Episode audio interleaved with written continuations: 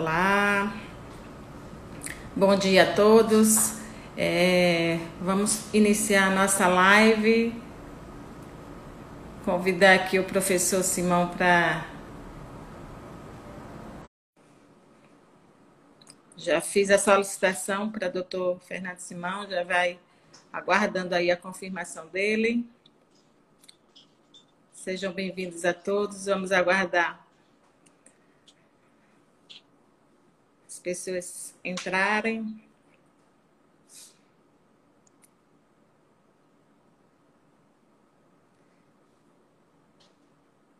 Todos bem-vindos.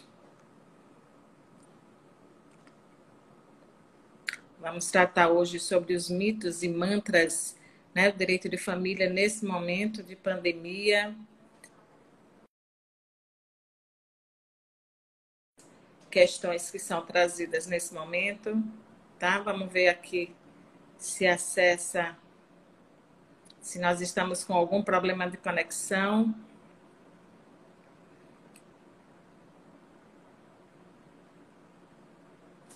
Vamos tentar novamente aqui com o Fernando. Simão aqui, ver se ele acessa. Agora. A Cássia, bom consegui. dia, minha amiga. Bom dia, doutor Fernando. Como vai? Tudo bem? Saudoso desse meu Sergipe querido do coração, saudoso da minha Aracaju. Do caranguejo do Caranguejo e da Praia do Saco, onde eu passo bons momentos com meu primo. É, mas vamos é, torcer que isso tudo passe logo, que você possa vir aqui é, visitar-nos, né? Trazer, já, já trouxemos Fernando Simão aqui para poder palestrar e ele já é frequente aqui em Aracaju, tem parentes em Aracaju, não é isso, Fernando? É isso. É meu primo, quando há muitos anos resolveu escolher uma cidade do Brasil para morar, escolheu Aracaju. E meu afilhado já nasceu em Aracaju. Então eu estou falando coisa de mais ou menos uns 15, 16 anos atrás. E eu acabo do Aracaju pelo menos duas vezes por ano, ou para trabalho, ou para passeio, ou para os dois. Então, eu agora, Cássia, hoje, estaria em Aracaju. Exatamente Sim. hoje, porque eu tinha uma aula na Escola da Magistratura e da pós-graduação, então eu estaria aí. E daí eu pensei, bom, já que eu não estou aí no sentido físico, eu vou estar aí no sentido presencial. Com certeza. Eu já veio Aracaju esse ano, não, né? Não, esse ano acabei não vindo, porque a pandemia nos matou agora em março, né? Já tirou uhum. a população. Então, esse ano não, eu tive aí o ano passado, a Cássia. Isso. É, nós estamos aqui, né, com muitas pessoas entrando. Já vi até Flávio Tartucci entrando na nossa live, um prestígio, né? Um que abração, ele fez... Flávio. É um grande prazer aqui é, com a participação dos amigos e bedermanos, né, de convidados, de alunos, de várias pessoas aqui que querem ouvir Fernando Simão falar sobre esses mitos e mantras, né, da aí do direito de família. Eu não sei se você concorda, Simão, se a gente puder é, desabilitar aqui os comentários inicialmente e depois a gente, para poder melhorar a qualidade da live, né?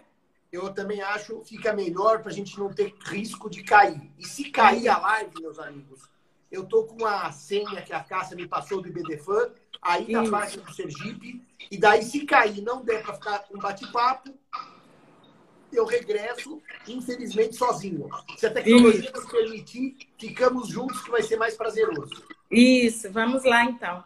Eu vou então desabilitar aqui os comentários, depois a gente retoma aí com o pessoal podendo contribuir aí também com os comentários, com as dúvidas em relação a isso. Eu, para começar a falar sobre esses mitos e mantras, eu vou dar uma, uma abordagem inicial, Fernando, se você me permite, para que a gente. Eu tenho um professor, né? Tinha um professor do doutorado, doutor Vicente Barreto, né? Não sei se você conhece, aí do Rio de Janeiro, né? Vicente de Paulo Barreto. E aí ele tem um livro que fala justamente, né, de fetiche dos direitos humanos. E aí, quando você trouxe essa proposta para a gente falar sobre os mitos e mantras, aí me veio à memória logo a, essa leitura que eu fiz lá no doutorado em relação ao fetiche dos direitos humanos, né? Na, no momento inicial em que se, se estabeleceu como mito os direitos humanos com essa proposta exatamente de o direito como uma ferramenta para que a gente possa, de forma uniforme, é, assegurar né, esses direitos. Mas no momento em que, na contemporaneidade, passa também a ser né, visto também como fetiche, a ser colocado como fetiche, assim como a dignidade da pessoa humana, né? Que muitas vezes você acaba banalizando também.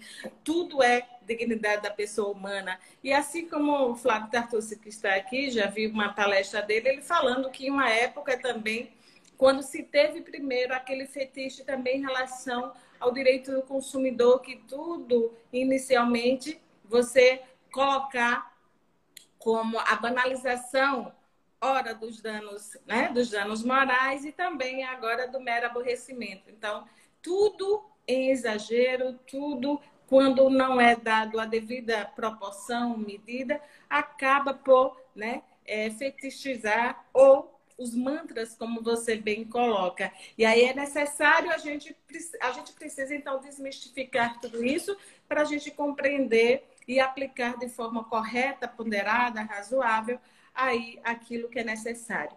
Então, eu vou passar para Fernando para que ele possa dar esse significado antes de a gente atentar nos temas específicos do direito de família, mas que a gente possa compreender os significados e significantes em relação a mitos e mantras. Obrigado, Acácio. Então, agora sim, oficialmente, é uma alegria estar aqui com os amigos de Sergipe eu digo que essas lives têm uma vantagem. Eu estou fisicamente em São Paulo, mas eu estou em Aracaju, na verdade. É uma, é uma dualidade isso. Se eu abrir a minha janela, é São Paulo. Mas eu me sinto agora em Aracaju, como se eu estivesse aí no escritório da Cássia conversando com a família. Então, eu queria começar dizendo que as ideias pré-concebidas, elas têm uma função que eu chamo de uma função calmante. Se todos acreditam que esse copo é um copo, quando eu viro para a Cássia e digo, a Cássia, eu quero um copo d'água, ela tem noção do que eu estou exatamente pedindo. Então, os significados, eles têm relação com a tranquilidade social. Porque se eu falar para a Cássia, posso sentar sobre a sua cadeira e na minha concepção, cadeira é a mesa, vai haver um problema, evidentemente, de comunicação. Então, as palavras ganham significados para dar segurança, conforto, compreensão e percepção de uma realidade. Eu brinco a Cássia, quando eu começo falando de mitos e de mantras, que quando a gente lê na escola, lá atrás, um livro da Ruth Rocha, chamado Marcelo Marmelo Martelo, em que pega fogo na casa do cachorro, só que o Marcelo usava palavras próprias, que não eram do, do idioma. Então ele dizia assim: embrasou a moradeira do Latildo. E o cachorro quase morreu queimado, porque ninguém entendia que era para apagar o fogo da casinha do cachorro. Então, quando a gente escolhe palavras, essa é a primeira nota que eu quero dar. Elas têm uma função de acolhimento, de segurança e de certeza que são importantes para as narrativas. Senão, eu não posso pedir um copo d'água se me traria uma xícara de café. Se eu faço para você, a Cássia, eu quero uma xícara de café, mas para mim era um copo d'água, você ia me trazer uma xícara de café. Ia dar problema na comunicação. Uhum. Segunda nota importante dessa nossa conversa. Eu sempre começo dizendo que o Yuval Harari, ele tem três obras. O Sapiens, o Homo Deus e 21 lições para o século XXI. A obra chamada Homo Deus que é a segunda dessa trilogia, ele começa dizendo por que o ser humano, como espécie, o Homo sapiens sapiens, conseguiu dominar as demais espécies. E ele diz que isso se deve, obviamente, a uma adaptabilidade que é própria da nossa espécie. E, aliás, a Cássia, você sabe disso, eu não sei como é que está o seu caso de confinamento, mas eu falava semana passada com meu primo Marcelo, que mora em frente à sementeira, aí em Aracaju, Sim. ele dizia que estava em casa há 90 dias. A minha prima em casa há 90 dias. E o meu priminho, meu afilhado, em casa há 90 dias, sem sair. Eu também estou nessa situação. É, se não 90, vai, 80 dias. Mas é uma coisa muito próxima a três meses. Sim. Nós já estamos chegando em três meses, né? Isso. E daí, a Cássia, eu dizia para ele, olha a prova da nossa adaptabilidade para entender os mitos e os mantras nós conseguimos nos adaptar tão bem a essa realidade que eu já paguei tudo que eu gostava na outra para sobreviver nessa. Então, por exemplo, eu era um homem que toda quinta-feira ia à Sala São Paulo ver música clássica. Não tem? Eu faço de conta que nunca existiu. Eu todo sábado ia ao cinema. Eu todo domingo ia à minha missa. Todo domingo via meus pais e minhas irmãs. Não tem. Se não tem, a gente se adapta e apaga aquela memória para não sofrer. Porque se eu viver a realidade pandêmica, resgatando a todo tempo a realidade não pandêmica, que eu chamei de A, e essa aqui atual é a B, e nós estamos entrando na C, que é o desconfinamento, ah, o ser humano não suporta. Então, o Harari traz primeiro essa noção de adaptabilidade. E você vai ver a importância disso para os mitos e para os mantras. A segunda noção que o Harari traz para a gente, que eu acho perfeita, é uma noção de narrativa. O que seria uma narrativa? Por que, que a gente acredita que uma nota de 50 reais vale 50 reais e que esse pedaço de papel sulfite não vale 50 reais? Se tanto dinheiro quanto sulfite são papéis. Se você chegar para o marciano e mostrar uma nota de 50 reais e uma folha sulfite, ele vai falar são dois tipos de papel, um com cor e um sem cor. Mas por que, que a gente acredita que 50 reais vale 50 reais? Quer dizer, vale no nome, porque o real, o coitado, andou tomando um, um, um tombo grande. E por que, que você não pagaria 50 reais por isso aqui, né? E o Harari diz que nós criamos narrativas. O sucesso do ser humano do Homo sapiens sapiens como espécie é porque ele cria narrativas. Então, te dou um exemplo. Por que eu acredito que exista uma pessoa jurídica chamada Ford ou Volkswagen? Pessoa jurídica é um nada. É uma criação da mente humana, mas que nós admitimos como verdadeiro. Talvez se eu para o mesmo marciano, sabia que se eu pegar um papel, puser dois sócios e subir uma sociedade, ele vai olhar o papel e falar, mas isso aqui é um papel, não tem sociedade nenhuma. Porque para ele essa narrativa é estranha. Então, a Cássia, a moeda é uma narrativa que nós convencionamos aceitar como moeda. E o, até o Harari disse que é uma coisa que é verdade. A moeda ela dá um impulso econômico. Porque quando eu tinha que trocar uma maçã por uma pera, e eu não sabia bem o valor da maçã e da pera, era complicado. Porque daí eu queria trocar uma maçã por um sapato feito por um artesão. Quantas maçãs valem o sapato? A moeda impulsiona economicamente. Como ela dá um denominador comum, ela faz a economia disparar. A moeda é uma narrativa. Então eu quero, nesses 10 minutos iniciais, contextualizar, como estou contextualizando com os nossos amigos do Sergipe, que nós vivemos de narrativas e que nós acreditamos nessas narrativas. Eu sou religioso, sou católico, apostólico, romano, vou à igreja e à igreja todo domingo e eu acredito como dogma de fé na fé católica, com todos os seus os seus detalhes, os seus componentes. Então, no fundo, o ser humano é apegado às narrativas. Ele precisa ser apegado às narrativas até para prosseguir com esse super desenvolvimento que ele teve. Né?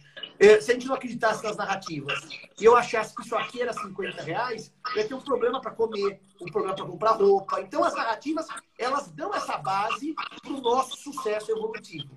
Tá certo? Aliás, até só fazer uma nota rápida aqui, já volto no tema. Quem gosta de direitos dos animais, que é um dos temas que a de família está tratando muito, os animais de família, tenho dado várias palestras sobre esse tema. Até podemos marcar uma ida Sergipe para falar sobre isso, que eu acho que é um tema que o momento, o momento exige, sabe, Cássia? É. Uma re-reflexão, uma uhum. nova leitura. Mas eu tenho dito, a Cássia, é, o Harari faz bem uma nota sobre a questão evolutiva dos cães, por exemplo, e que os cães espertamente se aliaram ao animal mais poderoso do mundo, que somos nós. E por isso que eles tiveram esse sucesso evolutivo. Hum. quantos lobos tem no mundo? 1% do número de cães. Então os cães deram certo porque se aliaram à espécie mais poderosa. Ele também aí traz uma crítica que não vem ao caso, mas uma reflexão, é, porque existem aves que em número de espécies existem muito maior número, como por exemplo frangos e galinhas. Muito mais frangos e galinhas no mundo do que pinguins. Só que os frangos e galinhas nascem para morrer com pouco tempo de vida. E os pinguins nascem para liberdade. Então, aí entram alguns valores filosóficos nessa questão da adaptabilidade das espécies. Fecho esse parênteses e volto para a nossa conversa. Então. A narrativa que a gente cria é uma narrativa importante, mas ao mesmo tempo perigosa. Obviamente que se eu chegar e começar a duvidar que a nota de 50 reais vale 50 reais, de duas uma. Ou eu sou um párea social e a minha narrativa está fora da humanidade, eu posso ser chamado de excêntrico, mais popularmente de louco, porque eu estou fora da narrativa, ou eu posso tentar criar uma nova narrativa. Se eu, você e todo o IBDFAN, somos 15 mil associados, criarmos uma moeda, uma moeda chamada Rodrigo da Cunha Pereira, vai chamar o Rodrigo, o Rodrigo, e todos nós aceitarmos o IBDFAN o Rodrigo, o Rodrigo vira uma narrativa para 15 mil pessoas. E pode amanhã derrubar até o real numa revolução. Então as narrativas, elas dependem, evidentemente, de adesão social. Onde é que entra o problema agora? É um problema óbvio, Cássia.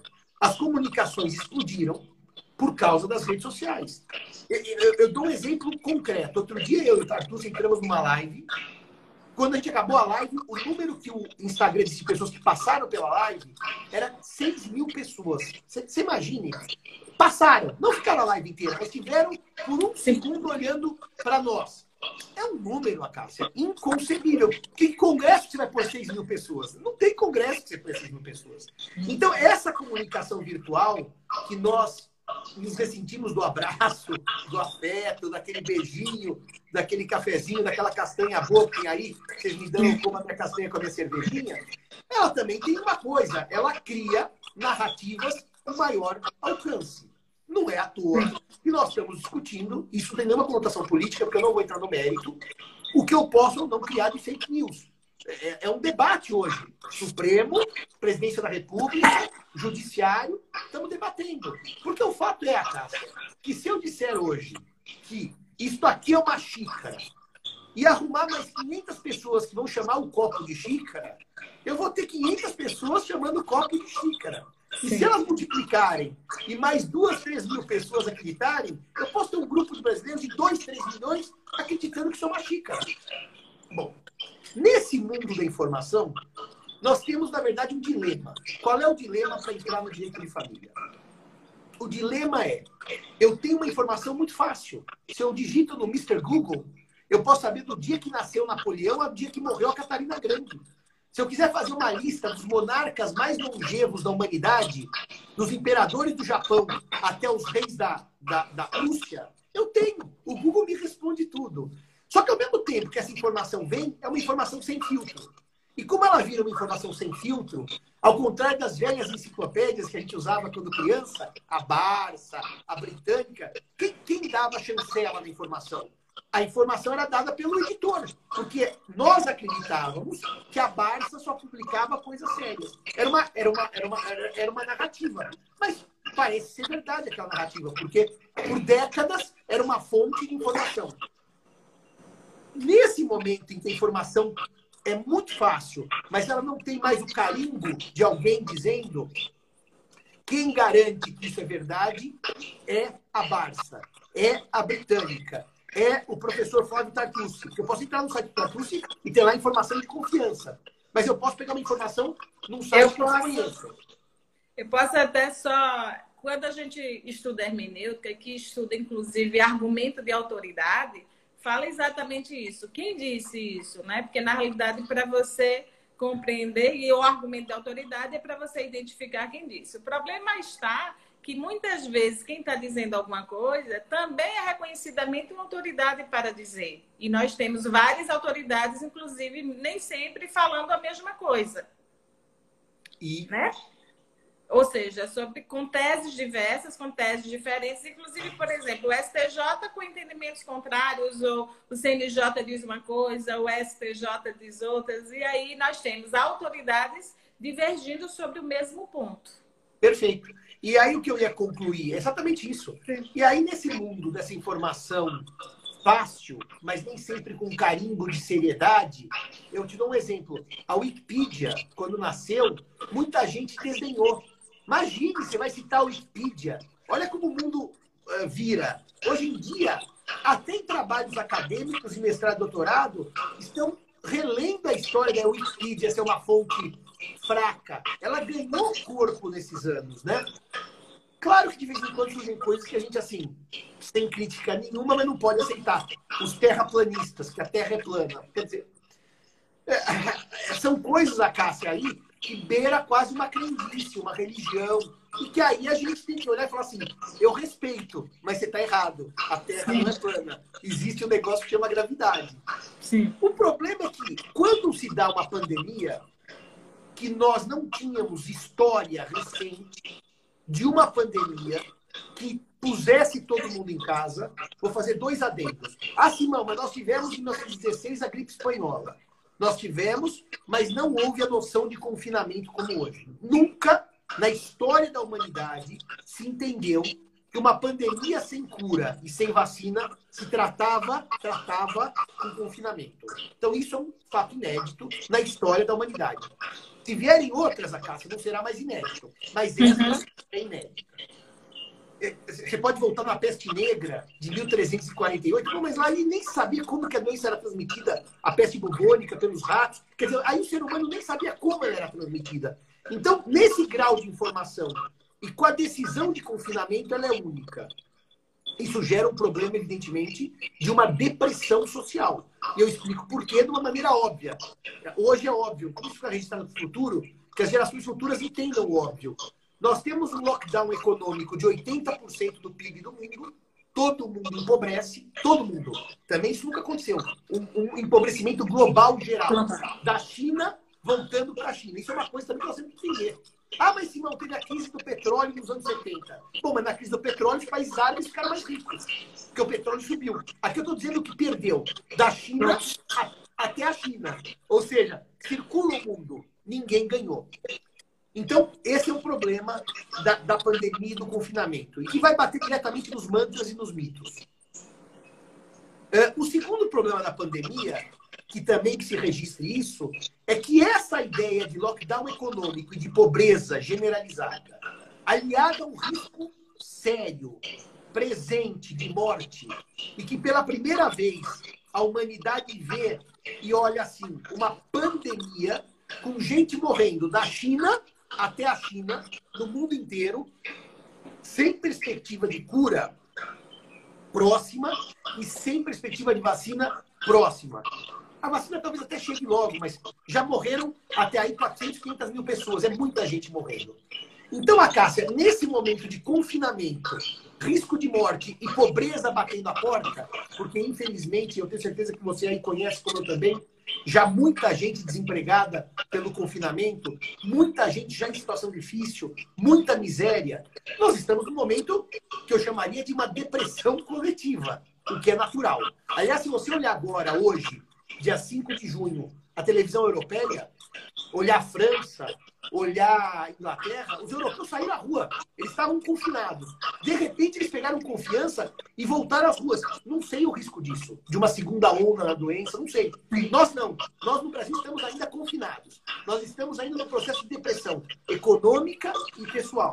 Então as pessoas vão e se voltam para onde, a caça? Naturalmente, para o celular e para as redes sociais, que acabou sendo uma forma de comunicação única já que eu não posso ver meu pai e minha mãe, eu abro o WhatsApp, uma câmera, e já que eu não posso tomar meu café com a Cássia, hoje poderia estar, se, se não tivesse vindo a pandemia, eu estaria em Sergipe, podíamos estar essa hora tomando um cafezinho e preparando... São João, né?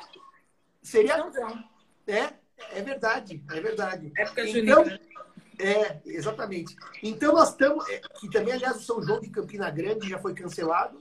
Tudo. A, até o Círio de Nazaré em outubro provavelmente não vai ocorrer. Então, só para mostrar, Cássia, como nós não temos mais assim tomar nosso café hoje, agora, eu estou aqui, você aí, é natural que se volte às redes sociais e que aquilo se transforme uma forma de comunicação rápida, ágil. Mesmo porque você sabe disso. Você pode estar fazendo sua petição, fala, deixa eu dar uma olhadinha aqui no WhatsApp. Você dá uma olhadinha, você fala com alguém, tá tudo bem aí? Comprou já? Já fez? Bom, isso não tem nenhum mal. O problema é que na hora que a gente abandona a realidade física, que é do toque, e parte para a realidade virtual, a gente tem um descolamento natural da realidade. E, evidentemente, é muito mais real te dar um beijo, um abraço, do que falar, Cássia, feliz dia das mães. Não, é diferente. Isso é óbvio que é diferente. Ministrando aulas online, né? O que também podemos falar de, em dois minutos, as aulas online têm outra percepção. Eu até estava dizendo para um colega meu aqui da USP, o Satiro, ele falou assim: nós precisamos avaliar com os alunos se o procedimento deu certo ou não. Porque foi a primeira vez. Eu, no dia 12 de março, estava na sala de aula, dia 19 de março, estava aqui no computador. Porque não houve transição. Foi assim: tchau, até semana que vem. Semana que vem foi no computador. Então, é, você sabe que esse sofrimento que nós estamos tendo, ele tem a ver com essa pandemia. E com esse sofrimento e com essa pandemia, as redes sociais potencializam a sua capacidade de contaminação para o bem e para o mal. Eu digo sempre, uh, a Cássia, que o Harari, no, nesse Homo Deus, cometeu um equívoco, e o equívoco dele foi muito simples. Ele disse assim: a guerra, a peste e a fome, os três grandes males da humanidade, estão debelados em nível global. Tem guerra local, peste local e fome local. Mas globalmente isso não existe mais. O Harari se demonstrou errado. Nós estamos com uma peste em nível global. Bom, então vamos agora para as nossas ideias. Por que, que eu te pedi para falar sobre mitos e mantras? Numa realidade fragilizada, entristecida, em que o homem pensa mais em sobreviver do que buscar a felicidade, em que o nosso lado hedonista fica posto à prova, em que a gente se sente feliz quando pode comprar um pãozinho na padaria, que era uma coisa banal no passado. Onde a gente descobre a felicidade no gesto de lavar a louça em casa, coisa que a gente nunca fez na outra realidade. Quando a gente descobre a felicidade no dia que a gente pode, como aconteceu comigo, ver o meu sobrinho pelo vidro do carro, depois de quase 90 dias sem vê-lo. Isso deu uma alegria enorme. No passado, você ia dizer, imagine que eu quero ver pelo vidro. Nesse momento de fragilidade, os mitos e os mantras começam a surgir. Mantras por quê? Porque são mitos que ficam sendo repetidos à exaustão e viram mantras. Os mitos, evidentemente, são descolados de uma realidade. Ou pelo menos nesse momento ainda não comprovados. Só que eles passam a ser realidade por mantras. Que eu fico repetindo a exaustão nas minhas redes sociais. Repito, era como se eu dissesse: isso aqui é uma xícara, isso aqui é uma xícara, isso aqui é uma xícara. E o mito do copo passa a ser xícara. E daí as pessoas começam a dizer: comprei uma bonita xícara e põe foto do copo. Então daí vira um mantra. E daí eu vou repetindo. O direito de família hoje está numa situação muito grave. E, aliás, eu diria, viu, a Cássia, o direito em geral. Eu vou te dar um exemplo fora da família. A ideia é assim: houve lockdown. A loja fechou. Isso é um fato. Até não é mito. Como a loja fechou, a loja faturou menos. Isso parece lógico. Não sei. Nem sempre, né? Pode não ter sido. Não sei. Eu vou te dar um exemplo. Existem lojas que já tinham o seu departamento virtual vendendo mais que o presencial físico, que já tinham a, a, a virtualidade. O que aconteceu agora? O virtual explodiu, o eletrônico explodiu. Então, é verdade que houve perda de lojas com fechamento? É. Mas eu posso repetir isso como verdade absoluta? Não. E eu nem vou dar os exemplos clássicos que a doutrina. As pessoas têm falado, ah, por exemplo, vende, vende álcool gel, explodiu de vender. Mas não precisa nem pro álcool gel, para máscara. Só vamos pensar num restaurante que tinha uma, vamos dizer assim, uma região que não era tão boa de se frequentar, meio perigosa, Cássia é, ou, ou uma região não, não tão boa, mas tem uma comida que você gosta muito. E ele não tinha delivery. E você descobriu que esse restaurante Aracaju tem delivery. Você deixa de comer no, naquele seu vizinho que você gosta e pede o delivery desse que você não, não tinha chance de ir. Eu estou dizendo isso porque não é verdade que todos os restaurantes colapsaram com a pandemia. É verdade que muitos colapsaram. Mas o que aconteceu? Criou-se um mantra, Cássia, na locação, que é assim: todos quebraram. Logo, todos não podem pagar o aluguel. Vamos com calma. E eu tenho dito isto porque, senão, a gente permite o chamado efeito manada. O que é o efeito manada da análise, econômica?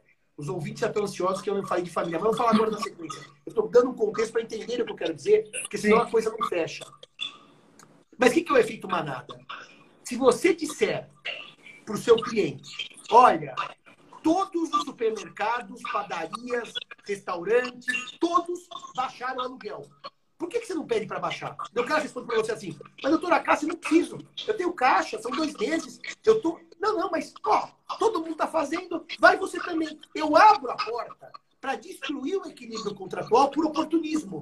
Porque eu criei um mantra. Todo mundo perdeu. Você quer ver uma outra coisa, que agora nós vamos entrar no mantra da família. Vamos entrar no primeiro mantra da família. Ficou um mantra repetitivo.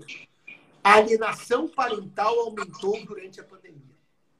A Cássia, a cada 10 lives, em 11 se fala isso. Nós somos professor. Nós damos aula de direito. Sim. Como é que eu posso afirmar isso numa pandemia de dois a três meses, dois a três meses, que não há um dado científico comprovado, que não há uma pesquisa séria? Eu posso dizer assim: a pandemia implicou alienação parental. Eu estou errado, Cássia? Me diga. É.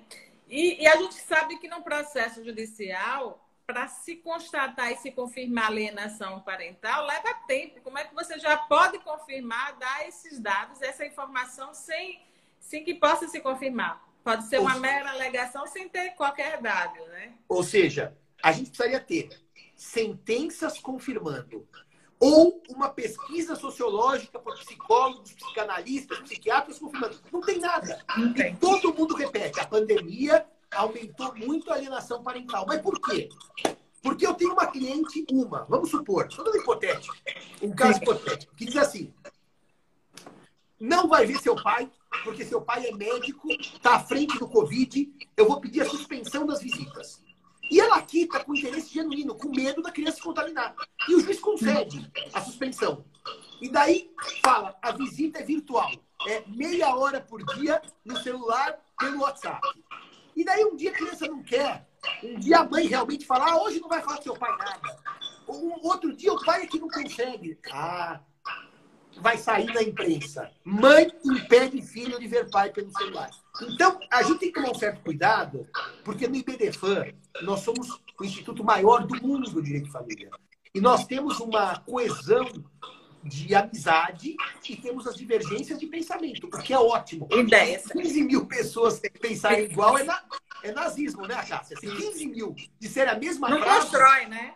Não constrói nada. Não constrói então, nada. por que eu estou dizendo isso? Porque eu tenho muito medo desse mantra que a alienação parental aumentou. Não há dado científico sério nenhum. E a Cássia, você ponderou bem.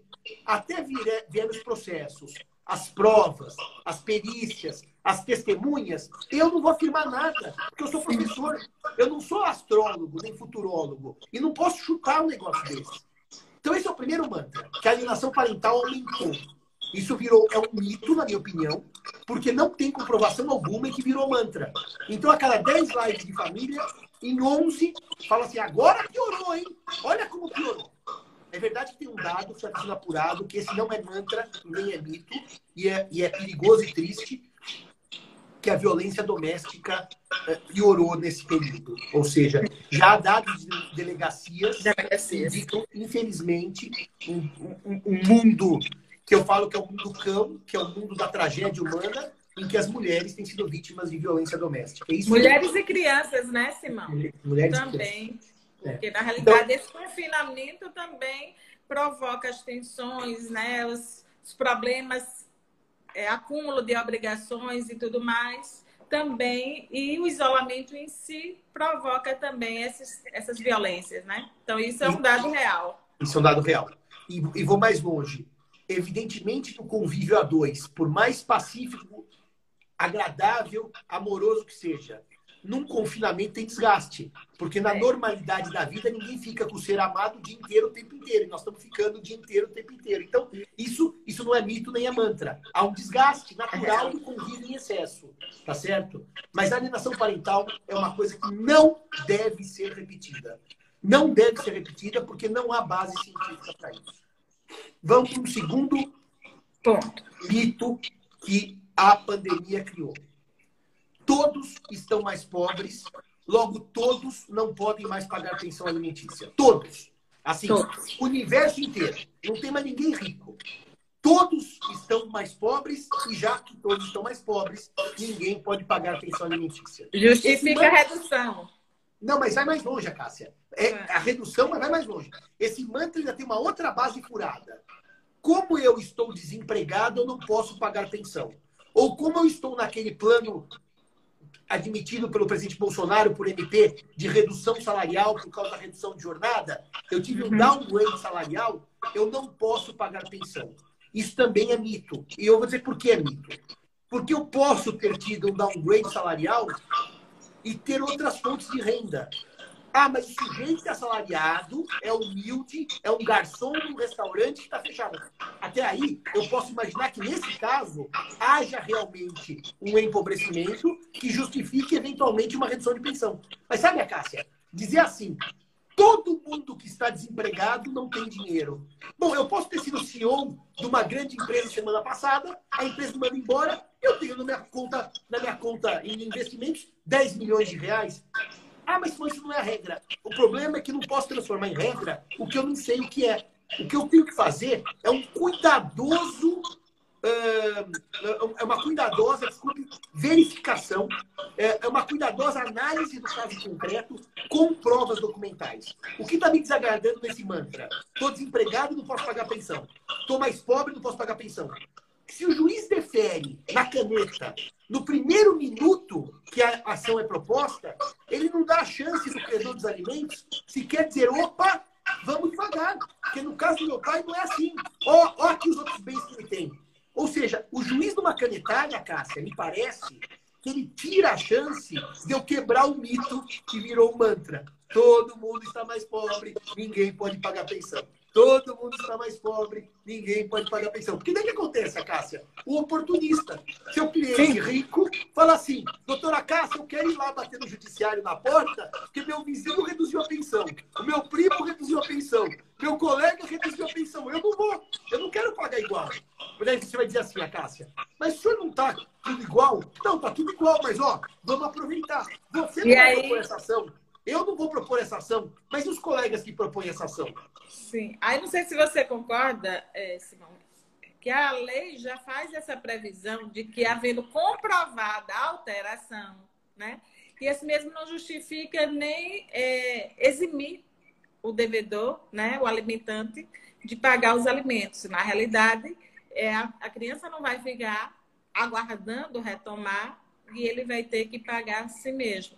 Então, antes já, nem, já havia o entendimento de que mesmo estando desempregado, não eximia da obrigação. Portanto, a legislação vigente, ela já, já respondia a essas questões e acho que agora não tem que alterar o entendimento, porque a própria legislação já tinha a previsão de mudança de situação. O juiz, no caso concreto, vai analisar e tem que haver a comprovação, não é um, uma situação que não precise ser comprovada. Ah, é, é, como é que diz? Já está né, explícito de que isso acontece. Não é verdade.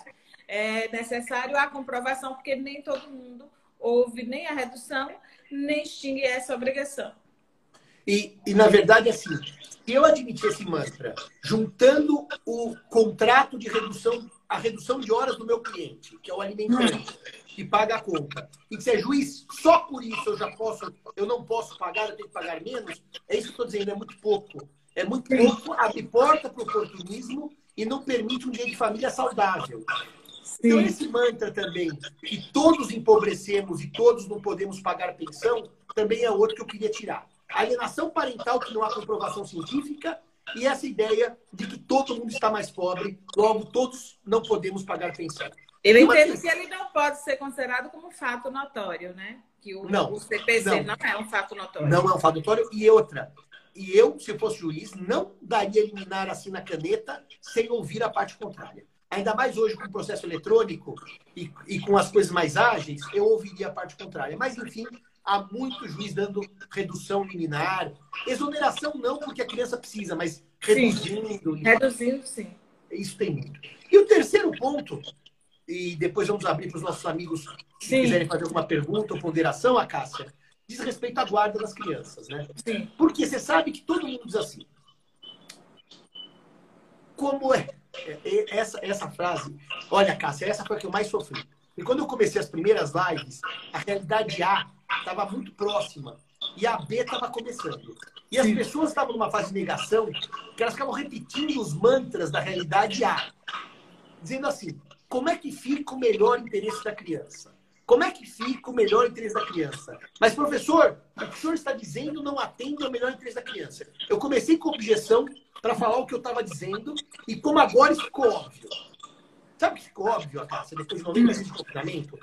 Que aquele regime normal de visitas, que o pai vê o filho aos fins de semana, ou na guarda compartilhada, que o pai vê o filho nos fins de semana e eu, um ou dois dias durante a semana, no momento de confinamento, não dá para a criança ficar cinco, seis, sete, oito vezes num carro, ou num ônibus, ou a pé, indo para um lado para o outro. Porque não dá por quê? Porque nós temos o confinamento por razão de saúde pública. Então, eu dizia assim: não é possível manter o regime idêntico sob pena de colocar a criança em risco por excesso de viagem, de transporte e colocar, eventualmente, os pais em risco. Porque você sabe muito bem que, primeiro, o mito de que criança não morre de Covid. Não. Criança não é o grupo de risco-alvo, mas morre e morre muito. Porque nós estamos atingindo daqui a pouco 500 mil mortos no mundo. Não pensem que é só pessoa com 65 anos, não pense que é só o cardíaco. Então, a Cássia, temos um problema aqui. Como é que fica o melhor interesse da criança? Primeiro, ficar viva. É o, é o primeiro melhor interesse. É o primeiro. Isso. Ah, mas Simão, isso não é uma evolução histórica. Bom, mas a Cássia, as pessoas estão morrendo. Eu vou continuar dizendo, o pai tem que ver o filho todo fim de semana, tem que ficar na rua. Eu, como é que eu vou dizer isso agora? Primeiro, a Cássia, que a pandemia é transitória. Ela vai passar. Eu estou sacrificando algo por dois, três meses. Agora, o que eu não posso dizer é que fica tudo igual. Daí as pessoas retrucavam. Não, mas Simão, mesmo na Itália, a lei permite que durante a pandemia as crianças visitem os pais. Mas eu digo para você, a Cássia, imaginemos que eu tenho uma mãe que não é velha, mas é cardíaca. Imagina que eu tenho uma mãe que é asmática, eu sou asmático. Eu sou um homem asmático. Imagina que eu tenho alguém com câncer, tomando os remédios da quimioterapia. Eu tenho que pensar nisso tudo na hora de falar. Vamos manter tudo igual. Não dá mais para ler a realidade assim. Olha o mantra. O melhor interesse da criança é um convívio forte, um convívio efetivo com ambos os pais. Estamos de acordo. Só que no momento de pandemia, isso é bom desde que não coloque em risco nem as crianças, nem os pais. Só, só um minutinho, Cássia. Só um minutinho, por favor. Tá. Eu já abri aqui os comentários, se vocês quiserem. iFood não pode ser, eu não nada. Da Bruna? Então pega aí para mim, por favor. Eu já vou descer pegar. Tenho mais cinco minutos já disse, tá bom? Obrigado. Sabe aquela, ô, Cássia, sabe aquelas coisas de trabalhar em casa? Sim. E chega alguma coisa para mim aqui no iFood que eu não pedi. Então foi uma amiga que me mandou de presente, desculpe. Mas é, eu falo que essas lives nossas não são palestras, são cafés entre amigos. Porque palestra tem solenidade, tem gravata, só que é um bate-papo. Isso. Então peço desculpas por ter interrompido. Mas o que eu dizia para você, e eu acho que aqui realmente vai para minhas conclusões, é que eu não sou um homem sensível. Você pergunta assim, Simão, pai tem que ver filho? Claro que tem. Pai tem que conviver com filho? Claro que tem. Nós apoiamos um convívio sadio e saudável? Apoiamos. Mas a Cássia te pergunta, o que, que nós vamos fazer agora com gente morrendo na rua? Eu tenho citado o Camus, porque o Camus na peste tem uma frase, ele diz assim na peste, vivemos tempos estranhos, em que ratos morrem ao sol e porteiros morrem de doenças diferentes. É, nós não podemos repetir isso como se nada tivesse acontecendo. Nós temos que ter sensibilidade de falar aos nossos clientes. Um, é temporário. Isso aqui não é pro resto da vida. Dois, nesse momento, nós infelizmente vamos ter que sacrificar interesses de alguns. É, é, é assim, não é um jogo de ganha-ganha. Tá todo mundo perdendo. A criança que não vê o pai e o pai que não vê a criança. Desenvolvemos os mecanismos virtuais, a Cássia, desenvolvemos. Vamos tentar criar a cultura do virtual nesses dois, três meses. Podemos pensar, como pensou o professor João Aguirre, na guarda alternada, a criança com duas casas, uma casa 15 dias, para suavizar o impacto? Podemos. Mas assim, a Cássia, o que não dá é para fazer conta que está tudo igual. Como você tem falado, Simão, nas suas lives, qualquer decisão agora, né? Você escolhe talvez a menos pior, né? A menos trágica. Isso. São decisões menos trágicas porque é o que temos. Ou né? seja, diante dessa realidade.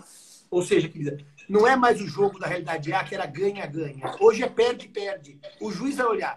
Eu vou te dar um exemplo que eu falei ontem na live com o GGF de Uberlândia, tá? Eu tenho uma situação do devedor de alimentos que vai preso.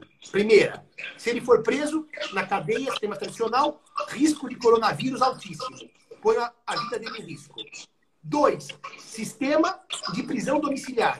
Ah, mas a prisão domiciliar não tem controle, estamos todos presos, não é efetiva.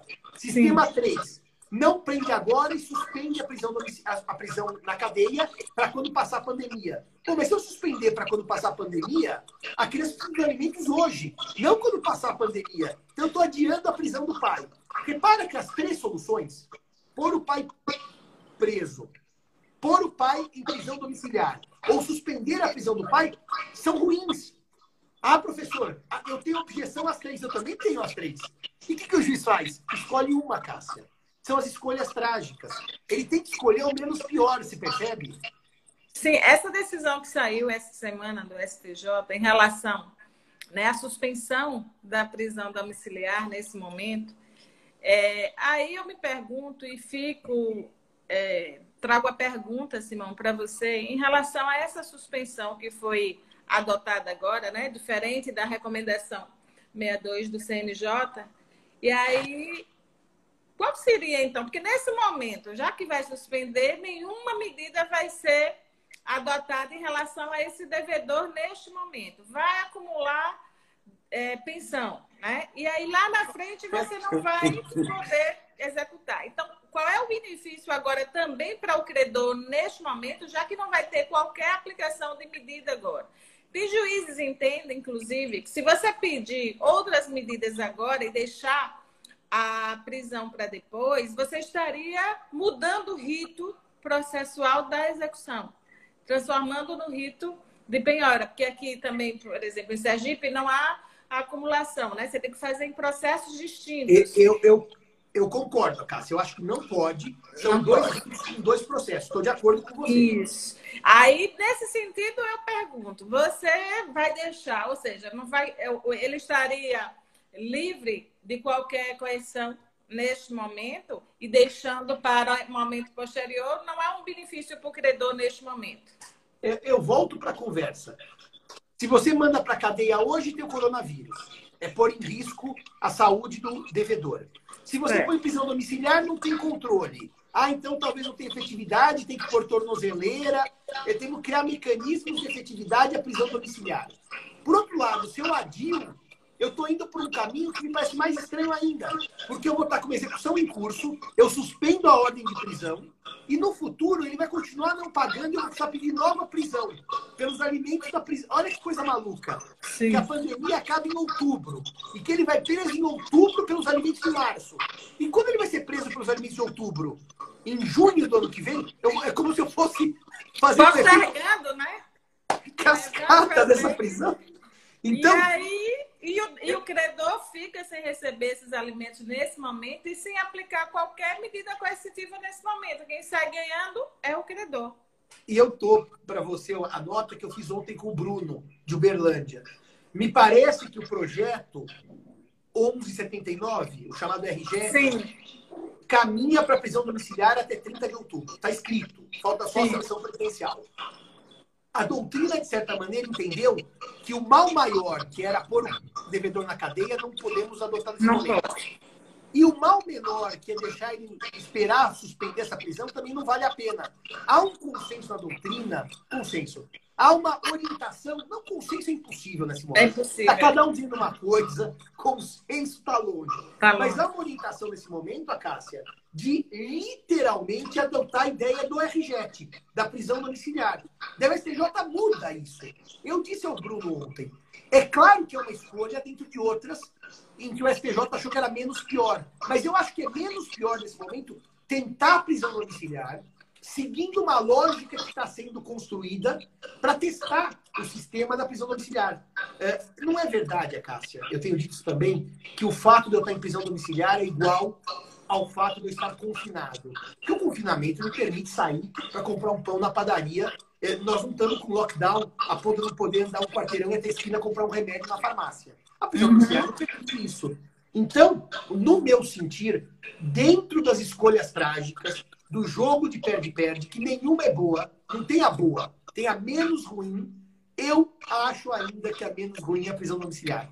Ah. Mas, mas se, e se o credor tiver alguma prova né, da transgressão dessa medida, é, pode pedir ao juiz para convertê-la em prisão. Porque aí se justificaria, então. Claro, claro, porque daí o devedor está abrindo mão, o devedor está abrindo mão daquele benefício por conta da transgressão. Ele não pode ser premiado pela Sim. transgressão, tá certo? Então, daí eu poderia dizer, ó, excelência, tá aqui a foto. Ele estava domingo caminhando aí na Avenida 13, em Aracaju. Bom, mas aí tá na sementeira jogando bola com os amigos. Nem supermercado ele poderia ir, né? Não, nada, hum, nada. Prisão domiciliar. Prisão domiciliar. Tem que ficar em casa. Então, eu acho, a Cássia, que é uma construção que eu repito, os ouvintes sempre falam, mas Simão, tem um monte de problema. Eu sei que tem, mas todos têm problema. Hoje em dia não tem a solução mágica. É, eu, eu queria, é, como já são quase meio-dia, terminar a minha Sim. parte, depois ouvi-la e ouvir os ouvintes, se quiserem fazer perguntas, de, lembrando a vocês, meus amigos, que num tempo de escolhas trágicas, a que como nós vimos, e está no meu artigo do BDFAN, a manchete dos jornais italianos médicos decidem deixar pacientes com mais de 80 anos morrerem para atenderem os que tinham 60. Ou seja, em que um médico tem que decidir: este paciente vive e este morre. E por quê? Porque não há recurso médico para atender os dois. Eu estou num campo da escolha mais trágica que o ser humano pode ter entre vida e morte. Aqui, o campo é entre liberdade e pagamento de pensão ele é menos dramático do que o campo vida e morte. Então, a Cássia, quando a gente abre um jornal, vê na internet essa notícia das decisões trágicas, das escolhas trágicas, eu quero dizer para você, não podemos prosseguir nosso jeito de família com aquele mundo do ganha-ganha, porque infelizmente não é o momento.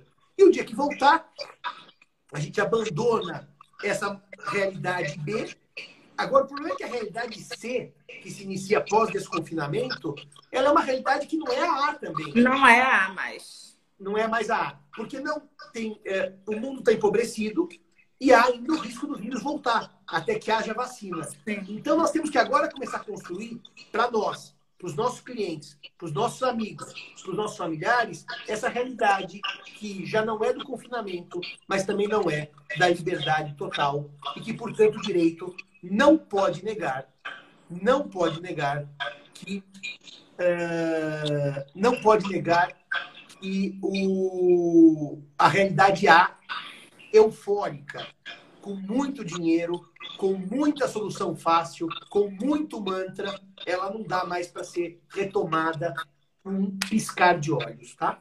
Aí imagina o seguinte, na realidade C, nós teremos o retorno da legislação, quer dizer, nós temos uma legislação que está para ser sancionada em relação à realidade B. E aí, terminando-se essa realidade B, retoma, né, não foi revogada, está plenamente em vigor ao que nós tínhamos em relação à realidade A. Mas nós teremos uma realidade C. E aí? E aí é o tempero, Acácia. E aí é perceber que a lei da realidade A que volta após o fim do RJET, volta ao fim, vamos dizer, de um período de suspensão, ela é a mesma lei lida por um novo momento. Sim. Eu não preciso de uma lei nova para a realidade ser. Para B eu preciso porque é pandêmica, é confinada. Mas para C, a Cássia, eu preciso, sabe do quê? Da sensibilidade dos juristas, dos advogados, dos promotores e das próprias partes, que aquele código aquela lei, aquela regra, ela é aplicada agora ao mundo empobrecido e ao mundo com uma ameaça viral constante. A Solange, nossa amiga do Federal, pergunta sobre o fundo para pensão. Aquele fundo público, eu estudei muito isso, Cássia, porque eu tive em Coimbra e eu montei um grupo de estudos de brasileiros, fomos a Coimbra estudar esse fundo português de pagamento de pensão alimentícia. O problema desse fundo, diz a Solange, avançar para o futuro, é que numa realidade empobrecida, em que o governo precisa subsidiar salário de parte enorme da população, o governo está pagando o salário. Saúde, né? saúde colapsada, com gastos enormes. Eu entendi, Solange, que não é agora. Eu entendi que não é agora. Eu, eu, eu só quero dizer o seguinte: é um mecanismo que não adianta a gente ter ilusão que vai resolver. É um mecanismo para país rico, para país com caixa, país pobre, sem saneamento básico, sem saúde mínima. Eu acho muito difícil dar certo um fundo desse. Eu adoraria estar na Alemanha e defender na Alemanha a criação de um fundo desse. Mesmo porque esse fundo, ele cobra depois do pai o que o pai não pagou naquele período, para recompor o fundo. Num país muito empobrecido, minha cara Cássia e minha cara Solange, esse fundo vai ter problemas até estruturais de se organizar, porque falta recurso depois para recompor esse fundo. Agora, diz o nosso amigo que é momento de repensar os novos mecanismos. Eu diria que não. É momento de pensar os novos e repensar os velhos.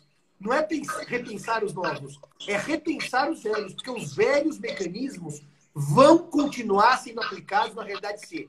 Só que com um mundo empobrecido, um mundo pós-confinamento e um mundo com risco do vírus. É por isso que a lei é a mesma, mas a aplicação não pode ser a mesma.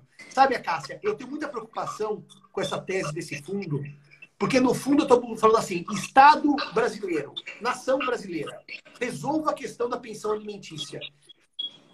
É, você sabe que você mora num Estado, bom, que é do meu coração, mas eu sempre fazer uma nota, que tem um interiorzão empobrecido, e um interiorzão empobrecido, com muitas vezes sem saneamento básico, que a água está chegando, ou seja, que eles estão passando por um processo de reformulação do básico social. Então, eu tenho muita dificuldade em Simão defender criar-se um fundo de pensão para um país que não tem saneamento básico, sabe, a Cássia? Para um país que você sabe a realidade do SUS no interior do Sergipe, é uma realidade caótica. Então, eu tenho alguma dificuldade em aceitar criar um fundo para resolver o problema do direito de família, esquecendo que nós temos problemas sociais básicos. É, é, é, uma dificuldade minha. Se o dinheiro fosse infinito, eu aplaudia essa tese, batia a palma e abraçava, mas o problema é que o dinheiro é finito. Então, eu acho um pouco romantismo no Brasil trazer uma regra europeia. Sabe aquela coisa, Cássia? Nós não somos Alemanha, aquela velha frase? Sim. Nós não somos Alemanha. É dentro da realidade que nós temos, né? Saber... É que nós temos. Isso. Então, nós já estamos aqui finalizando e agradecer a todos que estiveram presentes, né, que participaram aí da nossa live. Acho que eu vejo, já vi lives suas anteriormente, Simão, inclusive em relação a essa guarda alternada aí proposta por aqui, que você já abre mão, inclusive, né? Porque na realidade você disse que não é possível na nossa legislação vigente, mas, ou seja, dentro de uma situação atual, você até relativiza e admite, então já é uma, uma situação trágica, né? Nessa, nessa sua compreensão das decisões trágicas, ela é uma decisão trágica, mas que se admite nesse momento, né? É isso mesmo. Né? Então, é, é uma ressignificância né, de muitas coisas dentro desse momento. E aí a realidade ser vai exigir de nós toda essa essas ressignificâncias, né? E o problema é que a gente tenha um caminho comum, né, uma compreensão comum dessas novas realidades. Porque quando você coloca também que aí vai depender da sensibilidade e tudo mais, a gente sabe que existem várias compreensões do que é sensível, do bom senso, do da razoabilidade, do abuso do direito, né? Então, é, eu acho que a gente precisa realmente é, uma mudança aí a partir dessa que a gente nem sabe como é que vai ser, né? A gente tem que esperar para ver como vai como vai ser a nova realidade e buscar aí soluções mais, né, que, que venham atender esse, os princípios do direito de família. E eu gostaria então de passar aí as palavras finais para o nosso convidado e aí a gente finaliza Querida. depois.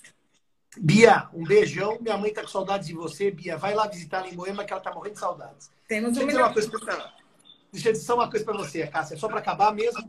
Eu tenho muito prazer em conversar, tenho muito prazer em debater. Acho que isso sempre é engrandecedor para mim. Então, eu queria agradecer a generosidade do Elefante Sergipe, A generosidade da professora Cássia, minha amiga de Lerta, de longa data, para dizer que foi um prazer falar com você. E não esqueça, Cássia, de gravar.